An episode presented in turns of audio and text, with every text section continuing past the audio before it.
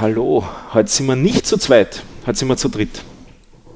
Und zwar, Der dritte sagt nichts. der dritte sagt nichts. Du hast auch noch nichts gesagt. Zwei Stimmen sind bekannt.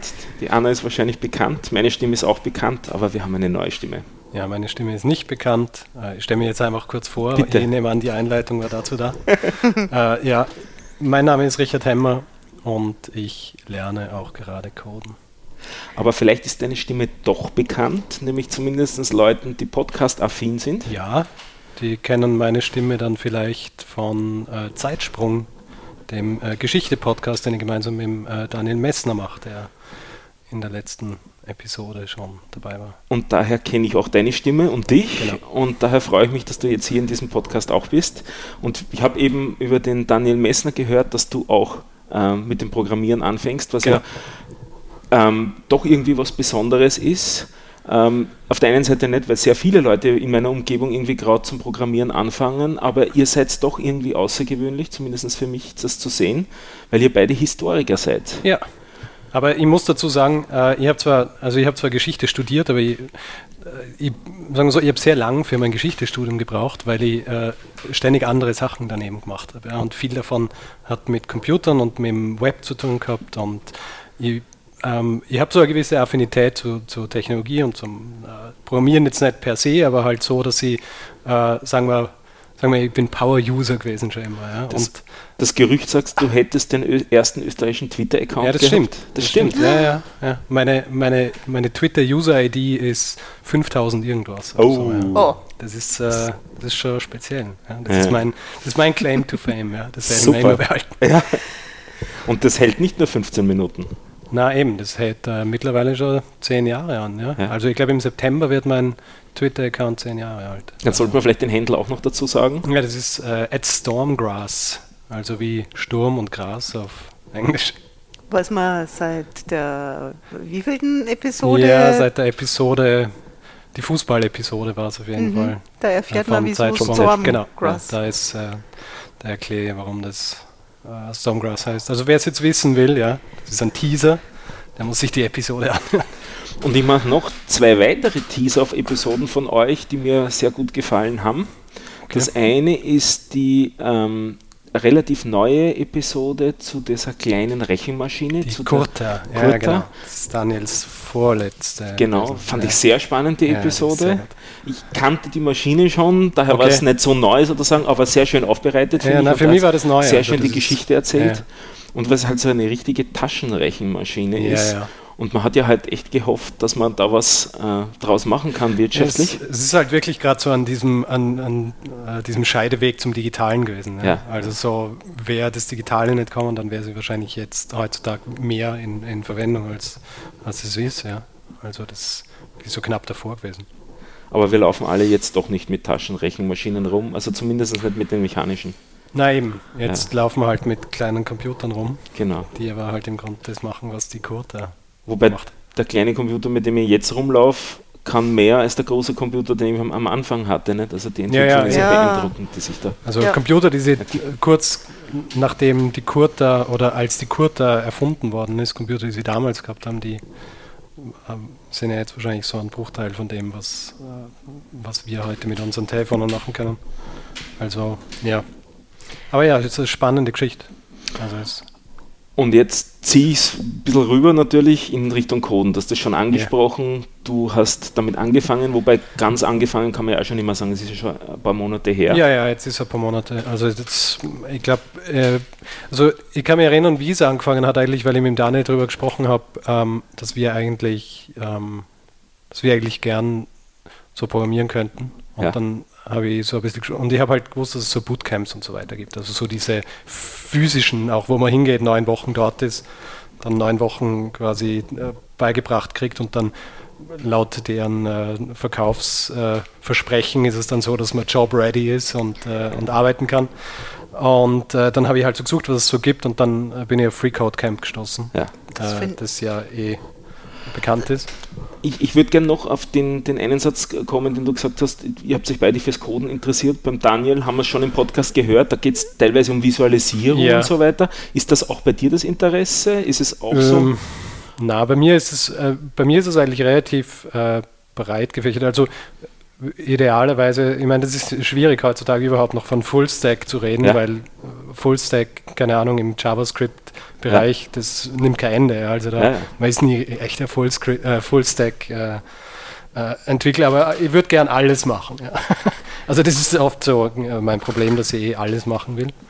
Ähm, aber ja, also aber in erster Linie interessiert mich eigentlich Frontend, Web, Webentwicklung. Das ist das, auf das ich mich jetzt einmal konzentriere, weil ich mich auf irgendwas konzentrieren muss, äh, weil ich sonst nicht fertig werde mit Sachen lesen und versuchen, Dinge zu lernen und ja.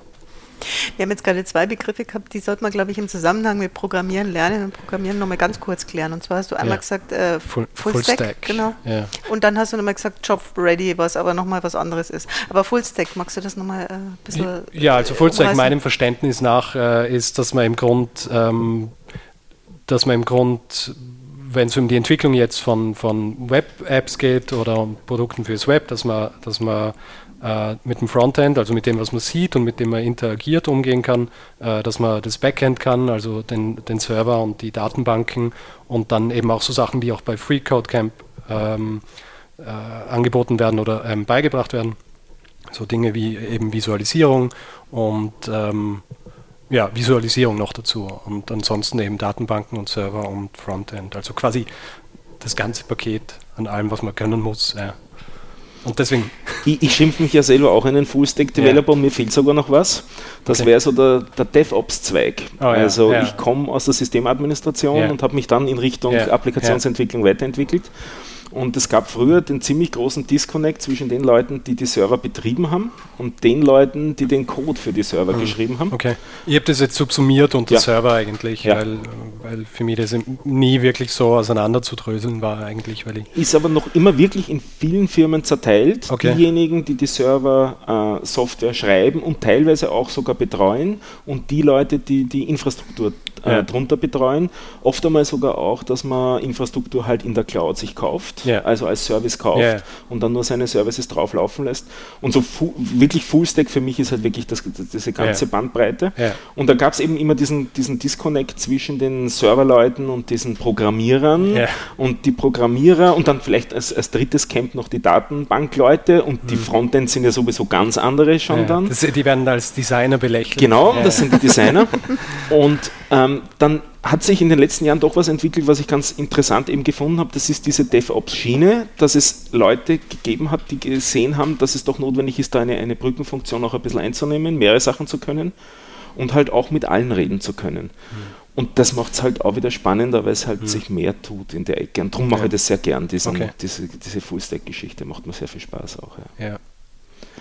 Und das Free Code Camp passt jetzt offensichtlich da gut rein mit dem Frontend, weil das beginnt ja auch mit Frontend. Ja, das passt mir ganz gut, aber ich muss sagen, äh, ich habe so ähm, jetzt in den letzten Monaten, also die Free Code Camp ist gut, um reinzukommen und um, um mhm. wirklich einmal so ein bisschen reingestoßen zu werden, auch in das Ganze, oft auch so ein bisschen ins kalte Wasser.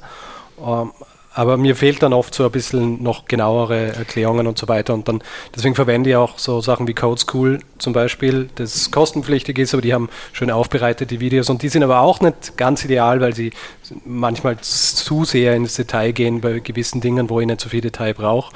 Und deswegen, also ich springe ein bisschen hin und her zwischen unterschiedlichen äh, An Anbietern, was das angeht. Ja. Du hattest vorher gerade diesen Begriff Job Ready gebracht. Ja. Und das ist eigentlich bei fast allen Anbietern, die irgendwas dir anbieten, die sagen dir, ja, du bist dann, du kriegst mhm. dann garantiert einen Job, weil wir bringen dir das bei, was du für den Job brauchst. Und ich finde es immer ein bisschen, ein ähm, bisschen abenteuerlich, muss ich ehrlich sagen, weil es kommt ja auf den Job an, was ja, du sicher. können musst. Also ich, ich ähm, glaube auch nicht, dass das äh, genau äh, so, also man darf das, man darf das nicht wortwörtlich wörtlich nehmen. Ja? Also für mich bedeutet auch, ähm, also ich hoffe sowieso, beziehungsweise ich gehe davon aus, dass ich auch äh, quasi job-ready bin für eine Art Job, bevor ich fertig bin mit Freecode Camp. Ja.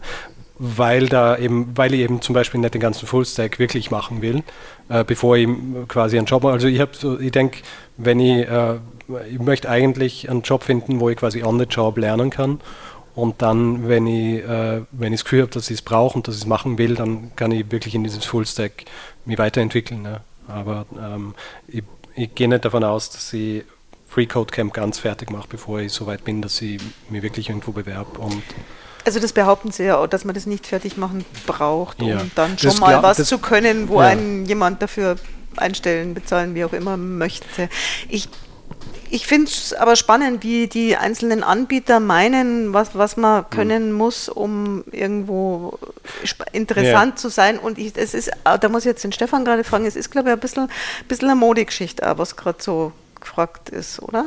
Natürlich gibt es da auch Moden äh, oder unterschiedliche Bewegungen in die Richtung. Ich finde es sehr spannend, wie du das formuliert hast mit dem, ähm, ich möchte mich halt schon vorher zu einer Sache bewerben, äh, zu einem Job bewerben. Hast du da schon gewisse Ziele speziell?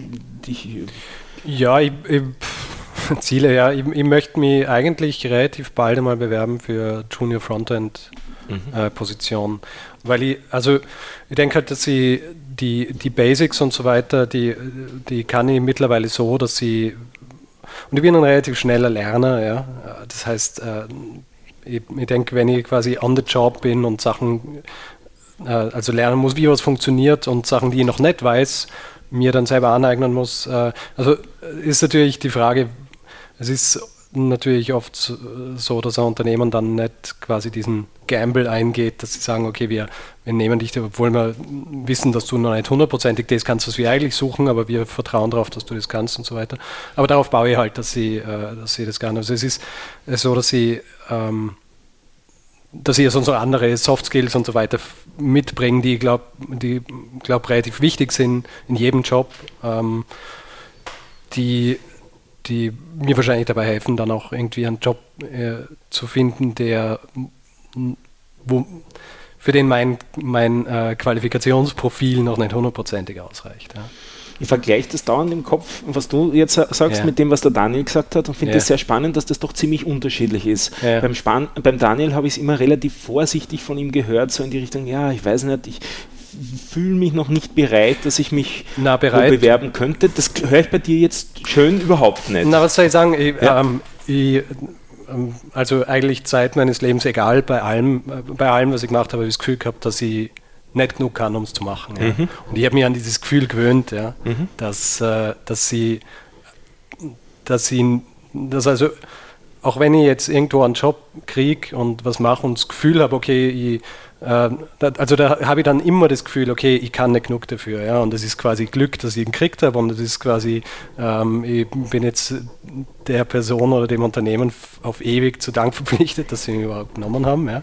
Aber ich habe mich daran gewöhnt, dass, dass ich das immer haben werde, ja, und äh, je mehr, und es ist ja auch so, je mehr man sich mit was beschäftigt und je besser man irgendwo wird, desto mehr äh, lernt man eigentlich, dass man so gut wie nichts weiß, ja? dass man immer nur einen Bruchteil von dem weiß, was man wissen kann. Ja? Und ähm, ich, ich glaube, ab einem gewissen Punkt muss man das, wie man im Englischen halt sagt, einfach umarmen ja? und sagen, okay, das ist, äh, äh, das ist halt so. Und ähm, ich, wenn man immer darauf wartet, dass man bereit ist zu was, ja, dann, äh, dann, dann hört man nie auf zu warten. Ja. Also ich habe halt das Gefühl, dass ich ähm, jetzt auch in einem Alter bin, wo ich mir nicht leisten kann, die nächsten fünf Jahre damit verbringen, äh, durch äh, Online-Bootcamps zu gehen oder so, äh, sondern ich muss einfach machen und schauen, ob ich es machen kann überhaupt, ja, ob es funktioniert und wenn es funktioniert, dann funktioniert und, und wenn es nicht funktioniert, dann mache ich halt was anderes. Ja. Also, liebe Hörerinnen und Hörer, wer jetzt noch unsicher ist, ob er wo weitermachen soll oder wo reinspringen soll, zwei Minuten zurück und sich das noch einmal anhören und verinnerlichen. Ich finde, es war eine herrliche Motivationsrede, die du da gemacht Ja. hast. Für die danke ich dir schon jetzt Ich bin, einmal ich bin sehr. immer sehr gut äh, dabei, andere zu motivieren Ja. und äh, ich muss es dann oft auch ein bisschen auf mich um, äh, ummünzen. Ja. Wir spielen dir das dann bei Gelegenheit nochmal vor. Ja. Ähm, ich möchte schon wieder den Daniel zitieren, der hat einen Begriff hier im Podcast geprägt, das ist die Mauer. Ja. Das ist, wenn man sozusagen wo ansteht bei einem Problem und eigentlich Ja. nicht weiter weiß, wie man da jetzt tun kann. Erlebst du solche Mauern auch jetzt beim Oh ja. Jeden, jeden Tag fünfmal ungefähr. Ja. Aber das ist Also, okay. Ja, ich habe mir, wie gesagt, das ist auch was, an das ich mich gewöhnt habe. Und die ähm, momentan, beziehungsweise ganz am Anfang war es so, dass ich dann halt einfach Workarounds gesucht habe. Und ähm, diese ersten ein, zwei Apps, die ich jetzt über, über FreeCodeCamp gemacht habe, die funktionieren. Aber wenn man sich den Code anschaut, dann sind sie nicht schön und äh, vielleicht sogar gefährlich. Ich habe gehört, was ihr mit meinem Taschenrechner eingeführt, äh, aufgeführt habt. Ähm, Wir haben dann ein bisschen gehackt. aber, ähm, aber ich glaube, also viel bei, also es, was man ja auch lernt, wenn man Freecode Camp macht und durch diese Übungen geht, es gibt, es gibt nicht einen Weg, was zu machen. Ja. Es, gibt, es gibt etliche unterschiedliche Wege, was zu machen und ähm, je besser man was kann und je besser man sich auskennt und je, je fundierter das Wissen ist, desto eleganter sind die Lösungen, die man hinkriegt. Ähm, je weniger man weiß, desto mehr muss man halt ein bisschen herumhacken und schauen, ob das so oder so funktioniert. Und so mache ich es halt, ja. Also so hangel ich mich halt durch, durch äh, die Sachen, die ich mache, durch die Projekte und durch die, die Aufgaben. Und ähm, meistens funktioniert es. Oft verbringe ich wahrscheinlich zu viel Zeit damit, herauszufinden, wie es funktionieren könnte. Ähm, als sie eigentlich sollte, rein so von, von, vom Zeitmanagement her. Aber ähm, ja, die, das ist halt auch was, was sie, womit ich mir abgefunden habe, dass sie jedes Mal, wenn ich dann einen weiteren Artikel zu irgendwas lese, draufkomme, okay, davon verstehe ich eigentlich wirklich gar nichts. Und dann anfangen darüber nachzulesen und dann da wieder auf neue Sachen stoße, von denen ich nichts weiß und das Gefühl habe, okay, also bei, bei mir geht's schon, ist schon oft so, dass ich das Gefühl habe, es gibt so ein paar Konzepte, die, ähm, die die habe ich einfach noch nicht kapiert. Aber ich muss einfach so lange weitermachen, bis ich, bis ich sie kapiert habe. Und bis, also ich, ich, ich, bin da relativ positiv eingestellt und ich, ich gehe davon aus, dass ich generell nicht so dumm bin dafür, äh, quasi äh, richtig professionell zu, äh, zu, zu entwickeln. Ähm, aber dass ich halt irgendwie lernen muss und lernen und irgendwann äh, fällt dann quasi dieser Hebel um und dann, und dann fällt, fallen die Puzzlestücke zusammen und dann kapiere ich, was ich hier wirklich mache. Ja. Also ähm, wenn man dann irgendwie Low-Level-Geschichten macht und. Das sind ja dann auch Erfolgserlebnisse. Ich nehme an, ja, ja. da wirst du ja auch schon einige davon erlebt haben. Wie fühlen sich die an? Sehr gut. Ja, das ist sehr gut. Und die, äh, die zeigt dann immer die, die Sachen, die ich geschafft habe, ganz stolz meiner Freundin und sie hat keine Ahnung, wovon ich spreche. Ja? Und sagt so, ähm, ja, ich finde es gut, dass es funktioniert, aber was du mir gerade erklärt hast, ich weiß nicht, was du da jetzt gerade gemacht hast und warum das so gut ist. Und weil oft sind das dann halt so Sachen, keine Ahnung, äh, für Freecode Camp hat man, ähm, hat man zum Beispiel so mit React ein Markup machen müssen. Ja? Dann habe ich das gemacht und ich war voll stolz, dass es funktioniert und ich zeige es her und wenn man es halt sieht, dann ist das nicht, dann ist das für jemanden, der für jemanden Außenstehenden, der nicht in, den Code reinschaut und nicht sieht, okay, ich habe da jetzt gerade mit dem super aktuellsten oder besten Framework gearbeitet und habe es geschafft, äh, Two-Way-Binding hinzukriegen und solche Geschichten, ähm, dann, äh, dann ja, dann ist es für mich hauptsächlich und dann kann ich es vielleicht auch auf der Freecode Camp in den Chatrooms oder sonst wo noch posten und äh, das war es dann auch. Also man muss, man muss sich selber freuen können über die Sachen, damit es ein Erfolgserlebnis ist, ja. Ich finde zu dieser Mauer, also ich finde den Begriff halt so schön, den der Daniel da geprägt hat. Ich hatte, ich kenne das aus allen möglichen, immer wenn ich irgendwas Neues anfange zu lernen, kenne ich das und ich hatte nie ein Wort dafür. Aber dieses vor der Mauer stehen, das finde ich so super. Und meine Erfahrung ist ja, dass ähm, je öfter man vor so einer Mauer steht und sie dann überwindet, also je öfter man dieses Erfolgserlebnis hat, jetzt habe ich es geschafft, desto weniger, na bedrohlich ist jetzt übertrieben, aber desto weniger abschreckend wird der nächste Moment, wo ja. du wieder vor der Mauer stehst, weil du weißt ja, mach halt weiter, irgendwann schaffe ich es schon. Hm. Also ich denke, das ist beim ersten Mal, wenn man da davor steht, ist es echt schwierig und wenn du es dann überwunden hast, es wird mit jedem Mal leichter. Mhm.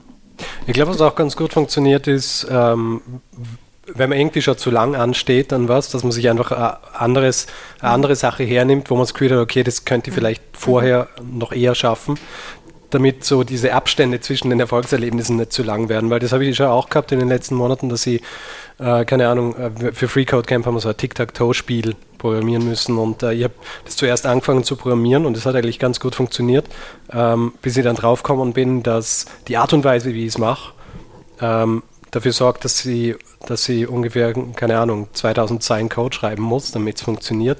Und dann habe ich ein bisschen recherchiert und gesehen, okay, das funktioniert, da gibt es einen Algorithmus dafür und äh, der kann das alles dynamisch aufbauen und berechnen und so weiter. Und ich habe es bisher noch nicht geschafft, dieses Tic-Tac-Toe-Spiel fertig zu machen und habe stattdessen einfach die anderen Projekte weitergemacht. Ähm, deswegen äh, bin ich noch zwei Projekte von meinem Frontend-Zertifikat der Freecode Camp entfernt, aber habe halt jetzt halt Visualisierung gemacht und ein bisschen was bei Backend, ähm, damit ich einfach, damit diese Erfolgserlebnisse nicht zu, zu weit auseinander sind. Oder jetzt habe ich dann einfach was gemacht, was ich ehrlich gar nicht, äh, Projekte, die gar nicht für FreeCodeCamp machen müssen, aber das habe ich einfach gemacht, weil ich wusste, ich kann es machen und ich will es machen und äh, will einfach schauen, wie es ausschaut, wenn es dann fertig ist. Und, ähm, ja. Das heißt, dass du auch explizit reflektierst über das, wie es da gerade mit einem Projekt geht und dich beobachtest und wenn es einmal nicht ganz so geht, wie es das wünscht, dann machst du vielleicht halt einmal eine Zeit lang was anderes. Ja, also ich muss da gar nicht viel beobachten, weil ich weiß, wie viel Zeit ich dann vom Computer sitze. Und, ja. und äh, also bei mir ist so, ich habe hab Atom hier an meinem Computer und die, äh, wenn ich dann habe, dass mein Code so unübersichtlich worden ist und ich so viele Sachen eingebaut habe, wo ich nicht mehr weiß, okay, ist das jetzt der Fehler oder das, dann, ähm, dann kopiere einfach diesen Folder und lösche alles raus und schreibe es einfach von vorne und äh, schaue, ob es dann funktioniert. Ja. Also das ist so, ähm, also ich muss dann einfach immer wieder so ein bisschen rebooten und, und von vorne anfangen, damit ich irgendwie nicht die Übersicht verliere. Es fällt unheimlich vielen Leuten unheimlich schwer, Code wegzuwerfen. Ja, ich also, werfe ihn eh nicht weg, aber ich, ich mache einfach dann den zweiten Folder dazu und also vom Tic-Tac-Toe habe ich glaube ich drei Folder oder so mhm. äh, mit drei unterschiedlichen Stadien oder Versionen. Ja. Das finde ich jetzt ganz lustig, weil ich habe jetzt gerade beim Programmieren und in Sachen Code habe ich diese Erfahrung noch nicht gemacht, aber was ich habe früher für, eine Kinderzeitschrift geschrieben und da musste auch technische Abläufe strukturiert erklären. Mhm. Also es ging um technische Geschichten, um, um irgendwelche Sachen, die zu erklären. Und da ist es auch so, wenn dich irgendwo mal verrannt hast und nicht mehr weiterkommst in dem Artikel und versuchst, was weiß ich, irgendwie zu erklären, was, warum, warum, keine Ahnung, warum ein Hubschrauber funktioniert. Mhm. Und du hast dich da völlig verrannt, dann äh, kann, kannst du Stunden damit verbringen, irgendwie da wieder die Kurve zu kriegen, oder du schmeißt deinen Text einfach weg und fängst neu an. Ja. Und ähm, ja, ich kann mir das gut vorstellen. Ich bin an so einem Punkt noch nicht gewesen, soweit bin ich noch nicht, dass es mir mit Code auch so geht. Ich kann mir aber auch gut vorstellen, dass es vielen Leuten wahnsinnig schwer fällt, weil du hast ja schon Zeit reingesteckt. Hm. Wie viel Zeit hast du jetzt bisher so investiert? Hm, ziemlich viel.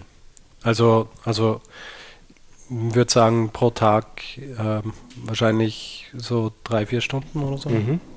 Also jetzt Wochenenden. Und, äh, und über welche Zeit, Zeitspanne hinweg? Ab, ich glaube, das war so Ende Februar, Mitte Februar, so sind die. Und jetzt haben wir Ende Mai, also ja. ein gutes Schon. halbes Jahr, ja. dich da richtig hinein getigert. Ja. Also ich weiß nicht, wie, ähm, wie äh, jetzt objektiv gemessen mein, mhm. mein, äh, mein Fortschritt irgendwie gut oder schlecht ist oder so, aber ich, also ähm, ja, ich habe halt at my pace mhm. gearbeitet und ähm, ja, also ich glaube, es ist ganz okay.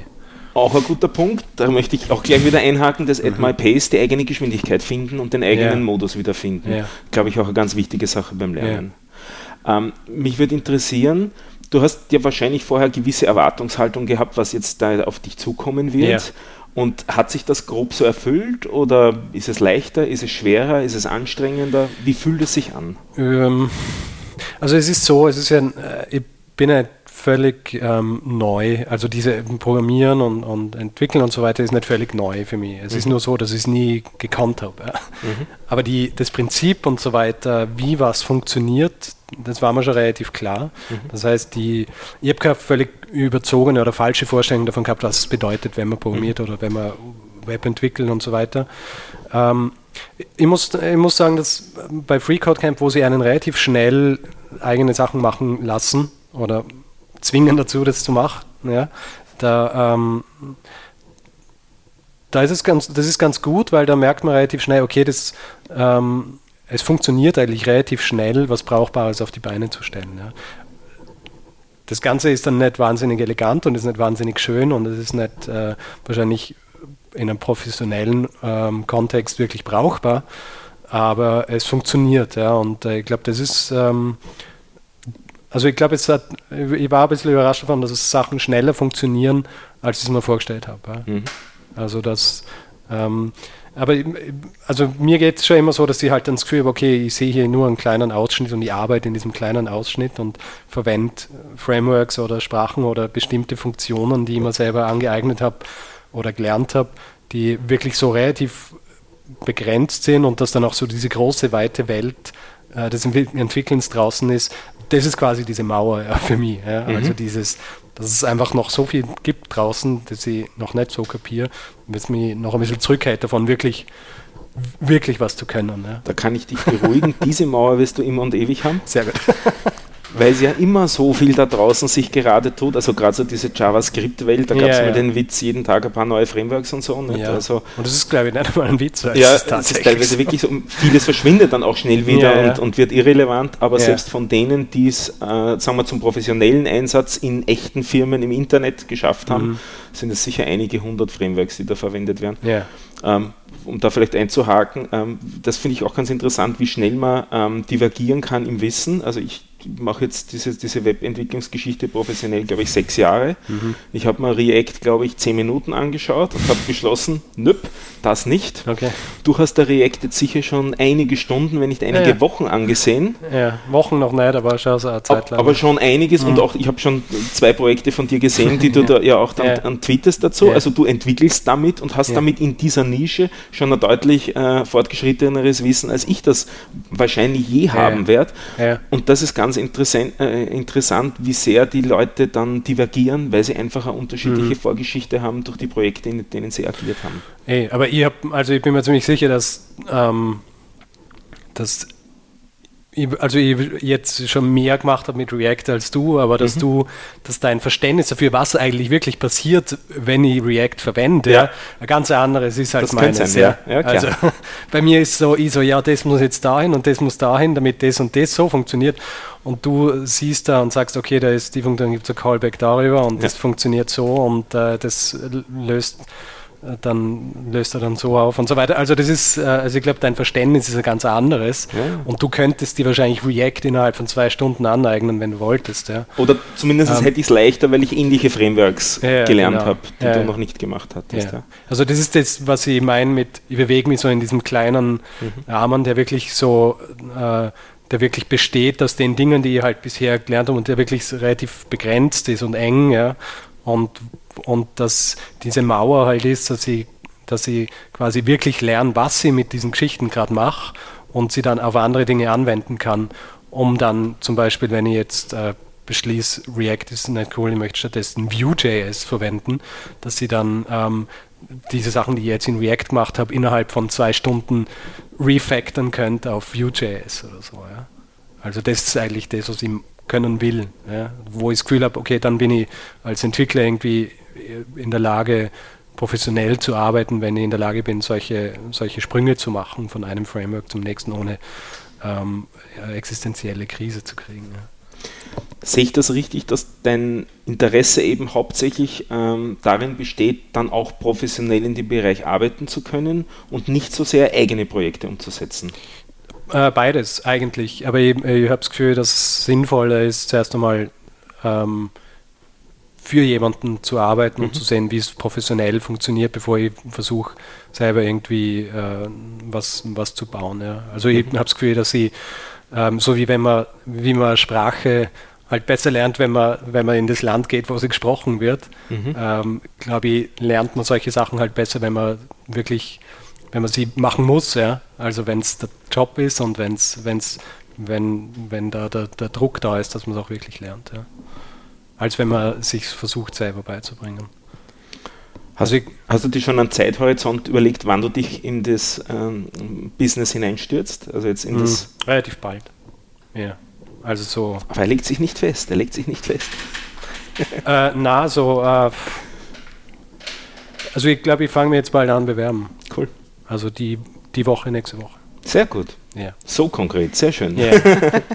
Ja, da können wir dich ja dann gleich drauf festnageln. und Für, für was oder als was hast du vor, Äh, dich zu bewerben? also ich, ich schaue, dass ich Junior Frontend Entwicklung, dass ich da Position finde. mit einer Anstellung oder für Projekte? Na, schon mit einer Anstellung. Mit Anstellung. Ja. ähm, schon Kontakte aufgenommen mit Leuten dazu? Wege dir überlegt, wie du das angehen wirst? Ähm, naja, ich gehe ja viel auf Meetups Mhm. und, ähm, und, und knüpfe dort Kontakt. Das habe ich ich habe jetzt da nichts Konkretes, aber ich, also ich denke, so ein bisschen eine Mischung aus ähm, versuchen, so an, an Leute ranzukommen, beziehungsweise an Positionen und ein bisschen so dieses Networking und einfach ganz klassisch ähm, über Jobanzeigen bewerben. Das Thema Meetups kommt in dem Podcast eh immer wieder vor. ja, Drum sind auch sehr praktisch. Steigen wir Ja, da also vielleicht auch gleich ein bisschen ja. ein. Kannst du da welche empfehlen, die äh, zum Thema passen? Ja, also ähm, in, Wien, also Wien ist, glaube ich, relativ gut, was, was Meetups angeht. Also was ein relativ neues Meetup ist, ist das Webclerks Meetup, mhm. ähm, das so ein bisschen breiter gefasst ist, also wo es nicht nur Entwickler sind, sondern Webclerks in dem Sinn, also wirklich alle, die irgendwie mit dem Web zu tun haben, also die auch, keine Ahnung, zum Beispiel äh, Search Engine Optimization machen oder, ähm, oder Social Media ähm, Marketing und also es ist so, dass bei den ersten zwei oder drei, die jetzt stattgefunden haben, was so, dass hauptsächlich Entwickler dort waren und, äh, und äh, Webdesigner oder Webentwickler und so weiter. Aber, aber es kommt eben auch vor, dass dann Leute kommen und über Marketing und, und solche Sachen sprechen. Das ist ganz gut, sind auch sehr nett und äh, sehr professionell alles und immer interessante Vorträge. Und dann gibt es halt das Vienna JavaScript Meetup, äh, das auch einmal im Monat stattfindet, wo eben wo es um JavaScript geht und auch immer recht recht gute Vorträge sind, die teilweise für mich dann völlig over my head sind und wo ich nicht genau weiß, von was sie wirklich sprechen, aber das ist dann, ich saug das halt auf und hoffe, dass ich es irgendwann verstehe, von was sie dort gesprochen haben. Und ich, ich nicke dauernd, mir geht es bei vielen Vorträgen in vielen Meetups genauso, weil man okay. halt nicht den gleichen Background hat, absolut. Ja. ja. Und ähm, dann war ich noch, ähm, also das Freecode Camp Meetup gibt es natürlich auch. Das war das erste Meetup eigentlich, zu dem ich gegangen bin, das ähm, ähm auch gegründet worden ist von jemandem, der in Wien wohnt und Free Code Camp macht. Äh, das findet auch einmal im Monat statt und ist, ist halt wirklich sehr für Einsteiger eigentlich gedacht, weil auch wirklich so ist, dass am Anfang immer erklärt wird, was Free Code Camp ist. Also wirklich so für die Leute, die sich interessieren dafür, für Free Code Camp, was das ist, die können dort hingehen und können, da gibt es dann vielleicht ein, zwei Vorträge und dann gibt es sowas wie äh, wo man gemeinsam dann so coden kann und sich gemeinsam Probleme anschauen und Leute, die irgendwie schon fortgeschrittener sind, können denen helfen, die Probleme mit Dingen haben, die ähm, vielleicht noch weiter am Anfang liegen.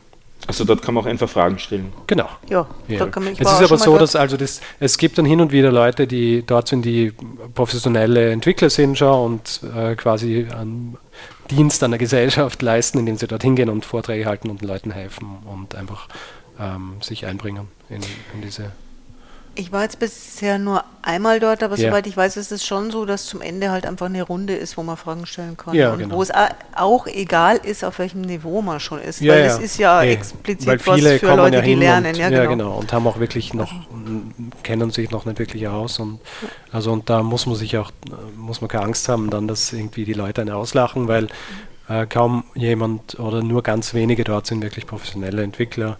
Und ähm, die meisten haben einen relativ ähnlichen Wissensstand. Ja. Und die anderen zwei Meetups, äh, wo, wo, findet man die? Ähm, auf meetup.com. Also die sind, die laufen eh direkt auf meetup.com.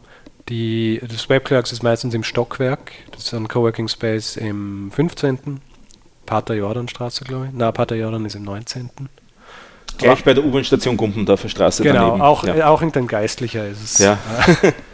Und, ähm, und die anderen, also Vienna JavaScript und, und Freecode Camp, die sind äh, meistens im Sektor 5.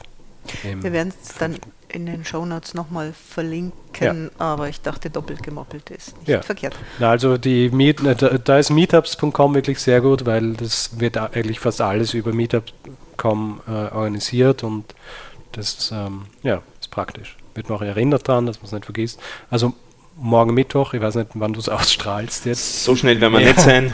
Also der vergangene Mittwoch, ja. Da war äh, das Vienna JavaScript ja. äh, Meetup. Aber findet einmal im Monat statt und wird auch genau. immer dann schön angekündigt. Ja, genau. Auch immer schon im Vorhinein bekannt gegeben, welche Themen denn stattfinden. Genau. Und ähm, es wird auch absolut ermutigt dazu, auch als Beginner einen Vortrag zu halten, ähm, weil man ja dann im Anschluss darüber diskutieren kann, wo man Probleme hatte. Also ja. die sind immer sehr froh, wenn sie Leute finden, die Vorträge halten. Ja. Ist übrigens auch eine ganz gute Gelegenheit, einen Job zu finden, weil man sehr oft als Sponsoren hat, die verzweifelt ja, ja. auf der Suche sind. Ey, die, äh, das, es ist ja, es ist so lustig, ich war vor, vor eineinhalb Monaten oder so, war das glaube ich, war die We Are Developers Konferenz äh, in, in Wien, wo im Grunde so alle Wiener äh, Entwicklerinnen und Entwickler zusammenkommen sind ähm, und und die haben auch etliche Sponsoren gehabt und viele, die vorgetragen haben, waren auch von Unternehmen und es war eigentlich, dass fast jeder, der auf der Bühne gestanden ist und einen Vortrag gehalten hat, entweder am Anfang oder am Ende gesagt hat, ja und übrigens, sie suchen dann auch noch Leute. Also es ist, ähm, die, der Jobmarkt für Leute, die es schon können, und ist, glaube ich, sehr gut. mhm. ähm, ich glaube, es ist ein bisschen schwieriger für Leute, die gerade anfangen, reinzukommen. Aber ich glaube, wenn man, wenn man, also ich glaube, viele arbeitslose Entwickler gibt es nicht. Äh, der Jobmarkt äh, für Leute, die können, sich aber bereit sind, äh, so viel wie ein Anfänger zahlen zu lassen, sehr gut. Also ja. da gibt es dann sehr oft halt doch Differenzen zwischen okay. den. Also ist es gut für Leute, die Anfänger sind und bereit sind, sich wie Anfänger bezahlen zu lassen. lassen ja, okay. sollte, man, sollte man zumindest hoffen. Ähm, mich würde noch interessieren, wenn du jetzt das dann angehst mit der Jobsuche, ich nehme mal an, in den Firmen wird man sich auch so ein bisschen deine Vergangenheit anschauen und mhm. dann wird man finden, ja, du hast deine Social Media Vergangenheit, du kennst dich in dem Bereich aus ja. und eigentlich haben wir da ja eh auch keinen Experten und wie wäre es, könnte man das nicht so arrangieren, dass am Anfang, solange du noch nicht so richtig voll produktiv bist, dass du in den Bereichen auch mitarbeitest, also eben nicht mhm. 100% der Junior Developer bist, sondern am Anfang sagen wir 50% mhm. Junior Developer und 50% der Social Media Expert. Könntest du dir auch so ein Modell am Anfang vorstellen? Ja, bis zu einem gewissen Grad schon. Ähm, es ist so, dass sie, ähm, als sie vor jetzt äh, so eineinhalb Jahren ungefähr aufgehört habe mit Social Media, also aus der Agentur gegangen bin, in der ich fünf Jahre gearbeitet habe, ähm, dass ich eigentlich mir gedacht habe, also es ist so, Social Media ist ja auch jetzt in, äh, vor allem im letzten, in den letzten eineinhalb Jahren ist es so Wandel, hat es einen Wandel durchgemacht, der, es, wie soll ich sagen, ähm, so ein bisschen langweiliger macht, als es früher war. Ja. Also als ich angefangen habe, Social Media Zeug zu machen, ja, also so 2010 ungefähr, war es so, dass, dass, ähm, dass es alles noch so ein bisschen modularer, weit verzweigter und so weiter war. Und heutzutage ist es so, dass Social Media ein bisschen subsumiert werden kann unter Twitter, YouTube, Facebook. Ähm, also das sind so diese, diese großen Dinge. Blogs sind mittlerweile auch schon so, ähm, so etabliert, dass sie mehr als Geldmaschinen angesehen werden, als als Webtagebücher, wie das, als, sie, als das sie ursprünglich konzipiert worden sind. Das heißt so, das ist auch der Grund, warum ich eigentlich aufgehört habe damit. Das heißt, ich hätte nichts dagegen, es auch zu machen für eine gewisse Zeit, aber ähm, ich muss ganz ehrlich sagen, wahnsinnig begeistert wäre ich davon nicht. Ja. Ich wäre nicht, wär nicht der enthusiastischste Social Media Mensch, den es gibt. Aber ich denke mir, das ist auch sehr wichtig, du hast das gleich am Anfang gesagt, so ja, aber nicht so viel, nicht. Also man muss gewisse Grenzen halt dann auch setzen. Ja. Dem, also ich, ich muss sagen, ich habe halt damit abgeschlossen eine Art. Ja. Ja. Also ähm, ich denke, ich bin halt auch nicht, bin nicht so der geborene Marketer. Ja. Ähm, das ist ich habe es gemacht, ich habe es gut gemacht, aber es ist nichts, was ich wahnsinnig gern gemacht habe, wenn ich ehrlich bin. Ja. Können wir einen kleinen Exkurs machen zur Bezahlung? Bezahlt wie ein Anfänger, hast du gerade gesagt. Stefan, wie ist denn das so mit der Bezahlung? Was darf man sich denn noch gefallen lassen an Bezahlung, was nicht mehr? Ich denke mal, das muss man sich wirklich mit sich selber ausmachen. Ähm, das hängt davon ab, was man vorher bekommen hat. Das hängt von den eigenen Lebensumständen ab, was man denn braucht. Und das hängt davon ab, was man als Karrierechance in der jeweiligen Firma sieht. Wenn es dort keinerlei Möglichkeit gibt, sich zu verbessern, beziehungsweise es ohnehin klar ist, dass die Firma am absteigenden Ast ist, dann ist es wahrscheinlich nicht sehr sinnvoll, mit dem absoluten Minimum dort hineinzugehen, wenn man weiß, drei Monate später bin ich wieder arbeitslos. Nicht? Also das hängt sehr von, den, von, den von der Situation ab und von der persönlichen Situation, denke ich mal. Und darum werde ich da auch keine Zahlen sagen in der Form aber vielleicht umgekehrt, was ich sagen würde, ist, also man sollte sich so ein bisschen ein Minimum halt wirklich überlegen und unter dieses Minimum einfach nicht gehen. Das klingt aber schon so danach, ich muss ja wieder sagen, ich komme ja ursprünglich aus der Sozialecke, es klingt so danach, dass man ein Minimum setzen kann, was realistisch ist, zumindest dahingehend realistisch, dass man sich seine Lebenshaltungskosten decken kann, wenn die nicht also so der, überkandidelt sind. Der Jobmarkt ist sicher nicht gesättigt, das ist klar. Aber man kann halt auch, wenn man nicht darauf achtet, in einen Job hineinrutschen, in dem man deutlich unterbezahlt ist. Das ist auch drinnen. Ja, ich denke nochmal, es gibt, äh, es gibt noch irgendwie einen Unterschied zwischen unterbezahlt und so schlecht bezahlt, dass man eigentlich nicht davon leben kann. Also das ist bei mir immer der Vergleich. Und nicht davon leben ist, äh, ich, ich sage es immer als Beispiel, mir sind als Sozialpädagogin äh, Bruttostundenlöhne von äh, 8 Euro angeboten worden. Mhm. Mhm. Das ist natürlich Wahnsinn, ja. Wo ich dann einfach sagen musste, sorry Leute, habt ihr sie noch alle? Mhm. Ja. Wobei es natürlich sehr davon abhängt, ob man Selbstständiger tätig ist oder eben als Externer und seine eigenen äh, Kosten bestreiten muss im Sinne von seine eigene Steuer, seine eigene Sozialversicherung zahlen muss. Also der Brutto-Bruttolohn eines oder der, der äh, Stundensatz, muss man dann eigentlich sagen, eines Freelancers wird sicher anders ausschauen als der, äh, der Stundensatz eines äh, Angestellten. Ja, das war dann äh, vergleichsweise waren es dann 16 Euro. Genau. Ja. Genau. Aber auch das ist natürlich ein Satz, der nicht das denkbar ist. Also es gibt so Faustregeln. Ähm, hängt auch, wir sind auch teilweise ein bisschen in einer schwierigen Situation, wenn wir relativ nah an der slowakischen Grenze sind. Das ähm, erzeugt auch einen gewissen Druck von Osten her, einen gewissen Lohndruck noch immer, auch wenn er nicht mehr so hoch ist, wie er mal früher war. Also ich nenne mal ein Beispiel vor etwa zehn Jahren habe ich die Zahlen sehr gut gekannt vom SAP-Beratermarkt äh, und, und, Programmierermarkt. Da war so für einen, einen, guten Coder, Österreicher hat so verlangt etwa 80 Euro aufwärts vor zehn Jahren. Und äh, einen guten Slowaken hat man ab 35 aufwärts bekommen. Also das war wirklich ein, ein ganz eklatanter Unterschied. Ähm, der hat kein Deutsch gekonnt, ähm, aber gut Englisch, was der Österreicher gar nicht so besonders gut gekonnt hat. Nicht? Also da konnte man dann sagen, ja, wenn man innerhalb der Firma ausreichend Englisch kann, dann kann sich das mit dem Slowaken durchaus rechnen. Nicht? Und ähm, generell ist zu sagen, dass äh, im Prinzip kann man fast sagen, seit der Dotcom-Blase, seit die geplatzt ist, die Sache im Großen und Ganzen eher runtergegangen ist als raufgegangen. Also es hat Zeiten gegeben, da haben Leute um wirklich horrende Aber äh, Summen arbeiten können und das ist auch gezahlt worden. Ich kann mich ja nur erinnern, vorbei, irgendwie so unter 300 fallen ja gar nicht an. Genau. 300 die ja. Stunde, nicht am ja. Tag. Und das, das gibt es einfach nicht mehr. Ja. Also äh, für einen Profi würde ich sagen, ist ein unterer Stundensatz irgendwo um die 70 Euro. Also für einen Senior, der wirklich halt äh, Ahnung in seinem Metier hat und der auch dann eben eigentlich nicht nur äh, Entwicklungsarbeit macht, sondern tendenziell auch ein bisschen Beratungsarbeit. Also sagt, naja, das sollte man nicht so machen und das ist in dem äh, Fall dann für den Geschäfts Geschäftsprozess ungünstig. Also man kommt dann als Entwickler eben auch relativ schnell in den Bereich, wo man mit dem eigentlichen Geschäftsprozess der Firma zu tun hat. Und dann ist wieder die Frage, wie viel man davon Ahnung hat. Und dann äh, kommt man auch teilweise wieder in haarsträubende Situationen, wo man sieht, dass man sich gar nicht auf eine gemeinsame Sprache einigen kann, weil die Geschäftsprozessbeschreibungssprachen von den Firmen nicht gekonnt werden. Ne? Also da lernt man das dann vorher, damit man sich mit ihnen unterhalten kann. Stellen wir fest, die haben keine Ahnung davon. Ne? Die haben ein vages Bild davon im Kopf, aber keinerlei Dokumentation. Und daher ist es dann sehr unterschiedlich, ähm, ob es Schmerzensgeld ist, das man kriegt, oder ob es Entlohnung der Entwicklungsarbeit ist, nicht? auf was man sich da einlassen will. Super schöne Beschreibung. Also ich kenne ja, kenn auch viele Leute, die für Schmerzensgeld arbeiten. Ne? Die sagen ja, in, in, der Firmensituation nicht unter 100, weil keine, das, das ist so viel Leiden, das muss man ordentlich bezahlt werden. Und dann gibt es auch Leute, die sagen, na, das Projekt ist es mir wert, das interessiert mich, das reizt mich. Mhm. Da gehe ich auch für 50 rein, das ist ein Startup. Wenn die mal groß genug sind, dann kann das schon was werden draus. Also ich kenne das aus dem Agenturbereich auch, wo, wo halt dann oft Angebote für, für Kunden, die man eigentlich gar nicht haben wollte, aber wo man mhm. halt ein Angebot stellen hat müssen, weil man stellt halt Angebote, weil das quasi davon lebt man. Und wo halt dann die Preise so hoch angesetzt worden sind, dass man sich gedacht hat, okay, wenn sie es nehmen, ja, dann ist gut, dann haben wir unser Schmerzensgeld hier. Und wenn sie es nicht nehmen, dann sind wir auch froh. Ja. Also ja. das ist, da muss man halt. Gibt es auch wieder in jeder Branche. Ja, ja, ja. klar. Ähm, ich habe rausgehört, dass du relativ viel über Internet, sage ich jetzt einmal, lernst und nicht über gedruckte Bücher zum Beispiel. Hm.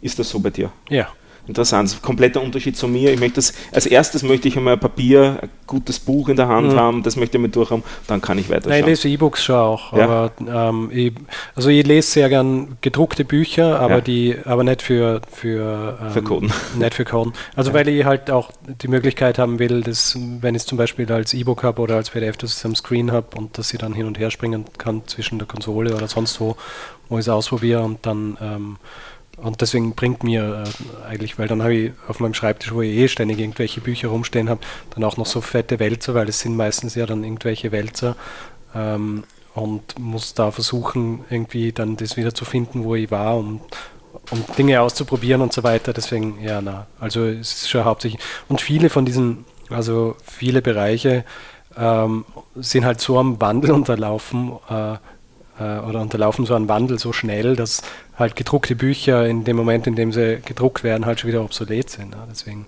ähm, lerne ich eigentlich lieber über. Und es gibt viele, viele Gratis-Ressourcen, also viele, keine Ahnung, so diese Standardwerke wie uh, You Don't Know JavaScript oder so, ja, die, Ähm, Kenne ich nicht. Das ist, ist halt so, äh, ist so eine mehrteilige Serie, die ja. äh, auf einem ziemlich hohen Niveau eigentlich dann schon quasi unterschiedliche Bereiche von JavaScript abklopft und ist eigentlich auch, glaube ich, äh, bei O'Reilly rausgekommen, aber es gibt es halt auch auf, auf GitHub äh, gratis zu lesen. Ja. Und dann, äh, dann kaufe ich mir ein gedrucktes Buch davon. Ja. Und ähm, stellst du Fragen, also jetzt zum Beispiel in Foren wie Stack Overflow? Nein, ganz selten eigentlich, weil die meisten Fragen, die ich habe, sind schon gestellt worden. Also ich bin, ich bin ein sehr guter Googler. Ja. Okay. Das heißt, ich finde eigentlich die Sachen ähm, und also ich habe so diese, im, ähm, ich merke dann halt, ähm, dadurch, dass ich, dass ich relativ gut googeln kann, weiß ich auch, wenn ich was bei Google nicht finde, ähm, dann ist es höchstwahrscheinlich kein Problem, das öfter vorkommt und ein Problem quasi dieses Frameworks oder was auch immer, sondern dann habe ich irgendwo einen Beistrich vergessen oder so. Ja. Also das ist, ähm, das ist dann relativ einfach auch zu merken, ob es wirklich mein Fehler war oder ob es irgendwie ein Snag irgendwo ist, den ich. Kennst dann auch noch als Option, dass ich komplett am falschen Dampfer bin, also einfach die falsche Technologie für was einsetzen will, was das verwendet man einfach nicht ja, dafür. Genau. Ja, richtig. Suche an der richtigen Stelle weiter, ne? du ja, bist ja. hier falsch. Ja, ja genau. Also deswegen, ähm, die meisten Sachen sind eigentlich schon gestellt worden. Also und, ich, und oft, also wenn es auch nicht genau so ist, dann kann ich halt, dann weiß ich, okay, dann bringt mir das auf die richtige Fährte und dann finde ich eigentlich die Lösungen dafür.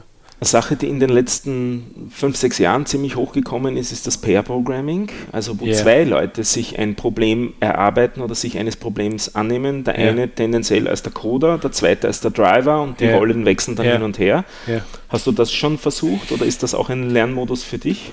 Habe ich bisher noch nicht versucht. Ich, ich kenne das Prinzip, aber ähm, es ist so, dass ich gern at my own pace lernen und halt auch wann ich will. Deswegen mag ich halt auch dieses übers Internet lernen können ähm, und nicht irgendwo hingehen zu müssen, um sich dort hinzusetzen und was zu lernen.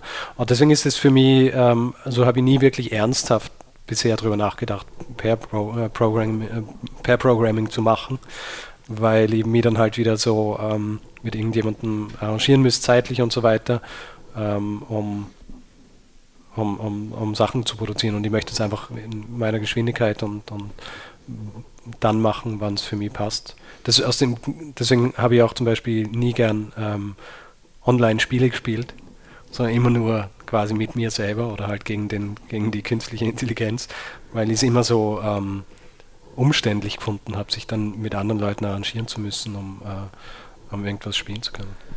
Ich wusste gar nicht, dass es sowas gibt und ich bin jetzt, ich kenne aber Arbeitsgruppen von der Uni und von der Hochschule und ähm, ich, mir geht es jetzt dann eher gerade so wie dir, Richard, wo man denkt, na, da ist so viel Umstand dahinter, bis man sich dann irgendwie, bis man da zusammenkommt. Ja. Ähm, ist das tatsächlich so? It, it's a thing, also auch im professionellen Umfeld und gerade im hochpreisigen professionellen Umfeld, wenn es auf Qualität ankommt, weil mhm. der zweite sozusagen immer der Kontrolleur des ersten ist also man muss ja dann auch zahlen für zwei Menschen, nicht? damit ist sozusagen der, der, Stundensatz der doppelte. Und der Outcome ist nicht der doppelte in Codezeilen, aber man geht eben davon aus, dass der Outcome in Qualität mehr als doppelt so hoch ist und deswegen sollte man es tun. Das ist die Philosophie, die da dahinter steckt. Das, in meiner Vorstellung frisst es gerade wahnsinnig viel Zeit. Ist es so? Oder es frisst, halt zwei, so es frisst halt zwei, äh, zwei Personen. Ja. Also die Arbeitszeit von zwei Personen. Ja, plus die Zeit, wo man sich dann noch abspricht. Das, das darf man ja auch nicht vergessen, das, glaub, das dass die zwei Personen in, sich dann irgendwie... Sein in der Zeit, das sollte integriert sein. Achso, okay. Ja. Und das, die sollten auch eben nicht gegeneinander arbeiten, sondern wirklich ja, ja. synchron am gleichen Problem, vor dem gleichen Bildschirm sitzend oder zumindest, dass der eine remote auf dem Bildschirm des anderen schauen kann. Einer ist der Programmierer, der tippt und der zweite ist der Treiber, der spricht. Also ähm, der sagt dem anderen mehr oder minder an in die Richtung, in die es jetzt weitergeht. Und der mhm. eine codet das nur aus und ist Kontrollinstanz. Und eben in so Situationen wie einer wird jetzt gerade hängen äh, sollte der zweite äh, einfallen können und sagen, na schau, ist kein Problem, machen wir so und so weiter. Oder so Geschichten wie einer schlägt was vor und der andere sagt, na, das ist jetzt sicher keine gute Idee. Also die, die Qualitätssicherung sozusagen instantan zu haben und nicht erst zwei Wochen, drei Wochen später, wenn man dann draufkommt, man muss alles wieder umschreiben. Dadurch hofft man von Anfang an eine deutlich höhere Qualität zu erreichen. Okay. Also ich, ich glaube schon, dass es ganz gut funktioniert. Also ich habe aus Versehen einmal Pair Pro, äh, Programming gemacht mit jemandem als ich ähm, bei FreeCode Camp ein Problem gehabt habe, ja. äh, bei, bei diesen Algorithmusaufgaben. Äh, und, und dann habe ich im, im, äh, im, im Gitter-Chat, der von Facebook, äh, Free Code Camp angeboten wird, wo es da unterschiedliche Chaträume gibt, wo man Fragen stellen kann, habe ich Frage gestellt und irgendjemand hat gerade kurz vorher zum gleichen Problem auch eine Frage gestellt und dann äh, haben wir gemerkt, dass wir beide am gleichen sitzen. Dann haben wir äh, bei irgendeinem Service, wo man, wo man gleichzeitig mhm. tippen kann, haben wir, haben wir dieses Problem reinkopiert und haben dann quasi uns über den Chat haben wir uns so unterhalten darüber, wie das funktionieren könnte. Und, und dann und dann haben wir so, aha, ja, so könnte es funktionieren. Und dann habe ich halt so angefangen zu coden und hab's, und dann hat es plötzlich funktioniert und dann sage ich so, ja, sehr gut, das hat funktioniert. Und dann kommt er plötzlich zurück und sagt so, ah, er hat gerade irgendwas nachgeschaut und in der Zwischenzeit habe ich es quasi fertig, gemacht. Ja. Und das hat eigentlich ganz gut funktioniert, weil ich, weil ich im Grund ähm, einen relativ ähnlichen Lösungsansatz vorher schon verwendet habe, aber ich habe jemanden anderen gebraucht, der mir quasi noch diesen einen irgendwo, wo ihr halt irgendwie einen Haken drin gehabt habt, das löst und das dann funktioniert. Also ich bin mir ganz sicher, dass es ganz gut funktioniert, weil für mich ist es einfach zu umständlich, mich dann ständig mit Leuten irgendwie drauf äh, einigen zu müssen. Aber ich glaube, so im professionellen Umfeld und so, da hätte ich überhaupt kein Problem damit, sowas im Tandem zu machen. Aber jetzt fürs Lernen, glaube ich, ist es für mich sinnvoller, wenn ich es allein mache. Wenn wir auch verweisen auf eine Podcast-Episode von den Ruby Rogues, ist glaube ich die zweite oder drittletzte, egal, der Link kommt in die Show Notes, da geht es eben genau um das Pair-Programming ähm, und da wird das eine Stunde lang ausführlich diskutiert. Eben auch, sollten das zwei Leute sein, die ungefähr gleich Code sind, wie kann man damit umgehen, wenn es zwei Leute von unterschiedlichem Niveau sind, dann wird die Sache tendenziell schwieriger. Also da steckt auch viel drinnen und, und viel Ausprobierenswertes drinnen, mhm. finde ich eine ganz spannende Geschichte. Ähm, habe ich dich eigentlich zuerst abgewürgt mit den, mit den finanziellen Geschichten? Nee, Nee, gar nicht. Das war es genau, was mich auch interessiert hätte, ähm, hatte. Dann setze ich da noch kurz fort. Ähm, bei mir war es dann vor etwa drei Jahren so die Situation, dass ich das Gefühl hatte, ich sitze nur mehr zu Hause vor der, vor der äh, Kiste und dann habe ich mich in, die, in diese Meetups begeben. Mhm. Siehst du bei dir da auch da, die Gefahr, dass du quasi ähm, sozial vereinsamst, indem du eben wirklich alles nur selber da machst? Ähm, na, gar nicht, weil ich habe nicht das Gefühl, dass das, also ich bin so gern allein. Okay. Also ich, ähm, meine Freundin sagt auch immer so, ja, wenn sie dann heim und dann sagt sie so, jetzt sitzt du schon wieder die ganze Zeit hier und geh doch mal raus und, und, ähm, und so, aber und sie so, ja, und, und dann äh, hast du keinen Kontakt zu irgendwelchen Leuten, aber es ist so, ich, ich bin einfach gern allein und ich, ich mache gern Sachen allein und ich äh, code gern allein und ich lerne gern allein. Ich weiß nicht, ich habe so, ich, ich, war in meinem Leben relativ selten einsam, was vielleicht, vielleicht ist es auch eine, eine Trotzreaktion quasi drauf, dass ich aus einer relativ großen Familie komme mit vier Geschwistern und eigentlich immer das Gefühl gehabt habe, dass ich nicht allein bin. Und jetzt, ähm, jetzt wo ich es mal aussuchen kann, äh, bin ich gerne allein. Ja? Also da, das stört mich gar nicht. Also sowas wie soziale Vereinsamung gibt es bei mir eigentlich nicht. Dieses Geschwisterbeispiel finde ich lustig, das kenne ich. Ich hm. kenne das, ich habe viele kleine Geschwister und ich finde es auch sehr schön, alleine zum Beispiel zu wohnen, weil mhm. da kann man dann für sich sein und seine Sachen machen und trotzdem nicht einsam sein. Ja. ja. Also äh, dieses, mir fällt die Decke auf den Kopf, das viele Leute sagen, oder so Cabin Fever habe ich überhaupt nicht. Also ich kann, ich kann äh, ganze Wochenenden oder, oder nicht nur Wochenenden so ähm, also, also ich, ich habe mir ja nach, äh, vor eineinhalb Jahren habe ich mir selbstständig gemacht als historischer Berater, was, ähm, was nicht so ertragreich war, wie ich es mir vorgestellt habe, deswegen lerne ich jetzt andere Dinge auch noch. Ähm, aber da war es auch so, dass ich jetzt in der Vorbereitungszeit war es auch so, dass ich irgendwie von Montag bis Donnerstag nicht aus dem Haus gegangen bin äh, und nur meine Freundin gesehen habe und das war super. Ja. Also ich war so froh, dass ich, dass ich nicht jeden Morgen aufstehen muss und ins Büro fahren und wieder zurück. Immer also, die gleichen Gesichter sind. Na, also so, deswegen äh, so Remote-Arbeiten, wo dann Leute so sagen, ja, na, aber dann sitze ich immer nur daheim und so weiter und die so, what's not to like? Ja, ja, also. Ja.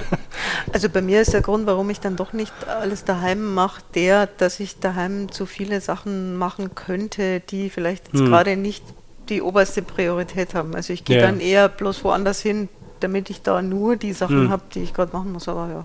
Aber ich, ich habe halt auch bemerkt, dass ohne diesen, dieses ständige Pendeln, ja, also als ich noch in der Agentur gearbeitet habe, da habe ich halt von meiner Wohnungstür bis ins Büro habe ich irgendwo zwischen einer Dreiviertelstunde und 50 Minuten gebraucht.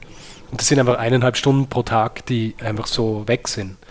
Äh, und die dann einfach, ich meine, natürlich, ich kann in der Straßenbahn sitzen und was lesen und äh, Podcast hören oder sonst was, aber trotzdem, wenn ich daheim bin, dann, äh, dann sind es eineinhalb Stunden, die ich einfach zur Verfügung habe und dann ist auch so, dass ich dann halt ähm, am Abend vielleicht auch nicht nur bis um sechs, sondern bis um halb sieben, bis um sieben, halb acht, acht oder so arbeite, weil ich nicht das Gefühl habe, okay, dann ist es so spät, dass ich aus dem Büro komme, ja, ähm, sondern dann weiß ich, okay, wenn ich fertig bin, dann bin ich fertig, dann gehe ich vom Computer weg und dann ist quasi Feierabend. Ja.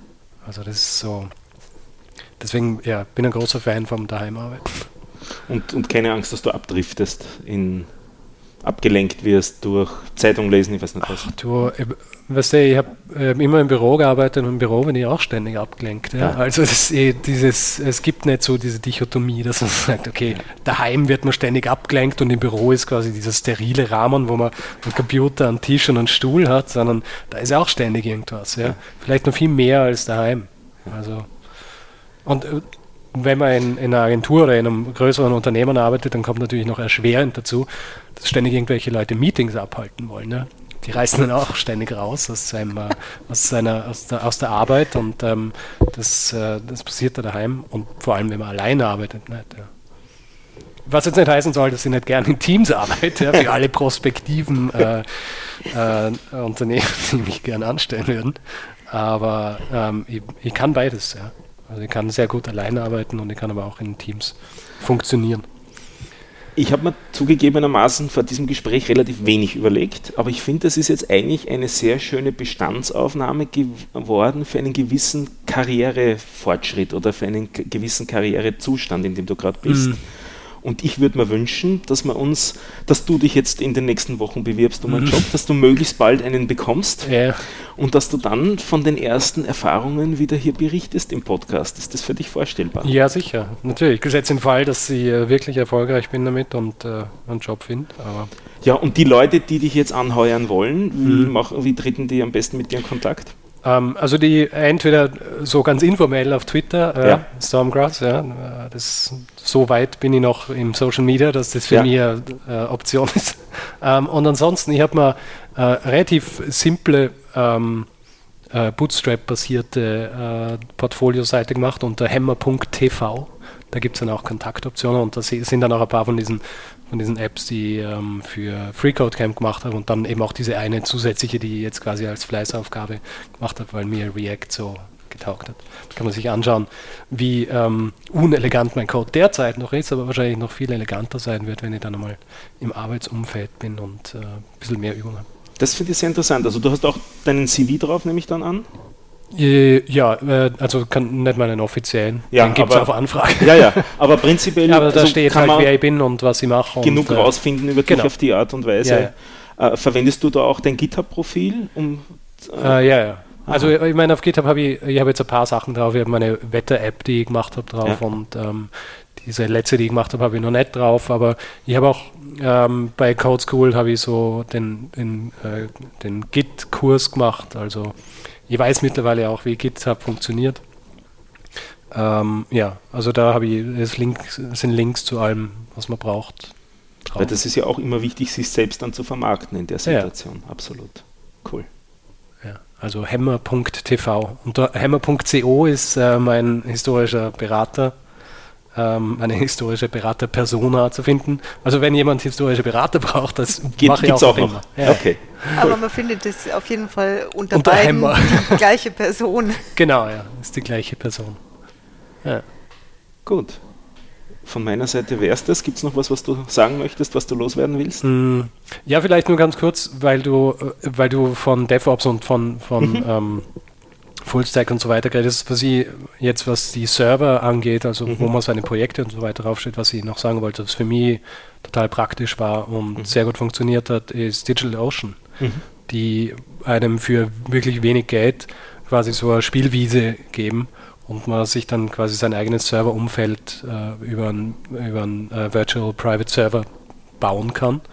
Und was auch noch sehr gut ist, über sowas wie Let's Encrypt kann man sich dann auch gleich so sein eine äh, sichere Verbindung oder halt so eine äh, HTTPS-Unterstützung mhm. genau installieren.